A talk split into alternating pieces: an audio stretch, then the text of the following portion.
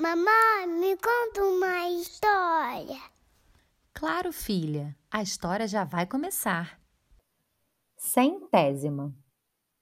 É melhor você se sentar, porque eu trago uma notícia que pode te chocar. Essa daqui é a história de número 100.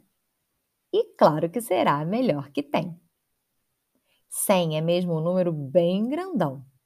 Não é simples chegar nele, não.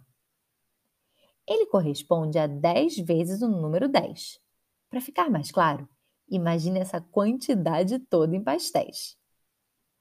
100 também é igual ao número 5 repetido 20 vezes. Para exemplificar, pense em um mar de pães franceses. Para chegar a 100, precisamos que o número 50 seja dobrado, ou seja, só dois, um par, como uma rainha e o rei ao lado. Mas agora vamos logo ao que interessa. Afinal, que história vai ser essa? Sem mais delongas, eu vou começar. Para entrar no clima, era uma vez eu vou falar. Mas ué, o que aconteceu? Cadê a história que eu ia contar? Será que o gato comeu? A história sumiu. Onde ela foi parar? Será que aí da sua casa você me ajuda a procurar? Centésima história, cadê você? Tem uma criançada querendo te conhecer. História sobre o 100, por favor, venha cá. Aqui todos são amigos, não há motivo para se acanhar. Cenzinha, venha já. Não tenho mais desculpas para não começar a te contar. Olho para cima, olho para baixo, para lá e para cá. Caramba, onde será que ela está? Ahá! Acho que já matei a charada.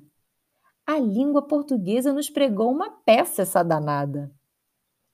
Logo ela, que é sempre tão nossa aliada, dessa vez nos colocou em uma grande enrascada.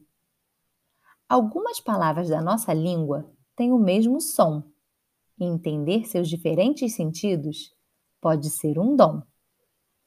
Foi isso que acabou de acontecer ao Ki. Se você está confuso, se prepare, pois acho que agora você vai sorrir.